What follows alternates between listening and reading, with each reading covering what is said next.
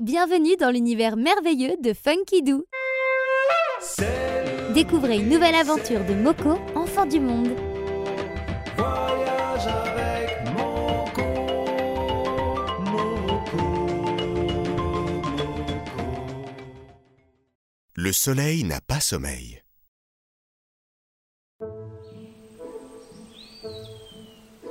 Ce jour-là, le soleil brillait de ses plus beaux rayons. Il faisait même fondre la neige.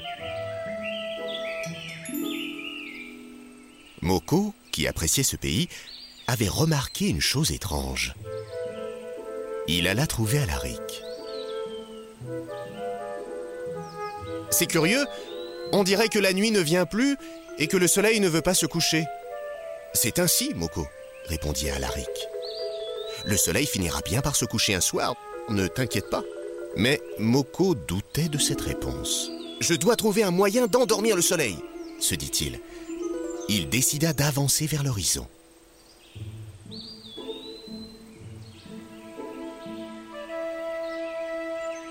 Alaric n'eut pas le temps de le suivre.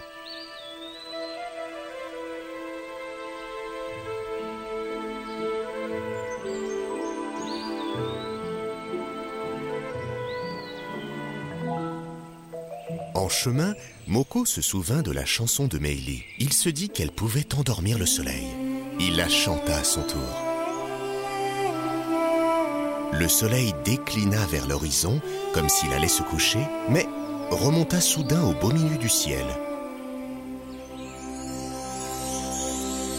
Moko ne comprenait plus rien. Il se disait que le vent était trop froid, qu'il avait gelé la mer et l'horizon et qu'il empêchait le soleil de se coucher. Il se dit que la seule solution serait de faire un grand feu afin de réchauffer le ciel et l'océan. Mais cela paraissait bien impossible. Un homme qui partait à la pêche arriva. Savez-vous comment faire pour que le soleil puisse se coucher? lui demanda Moko. L'homme réfléchit et répondit Et toi, sais-tu comment faire pour que ton ami reste avec toi? Certains mystères ne sont pas là où on le pense. Puis l'homme poursuivit son chemin. Moko réalisa alors qu'il était parti sans attendre Alaric.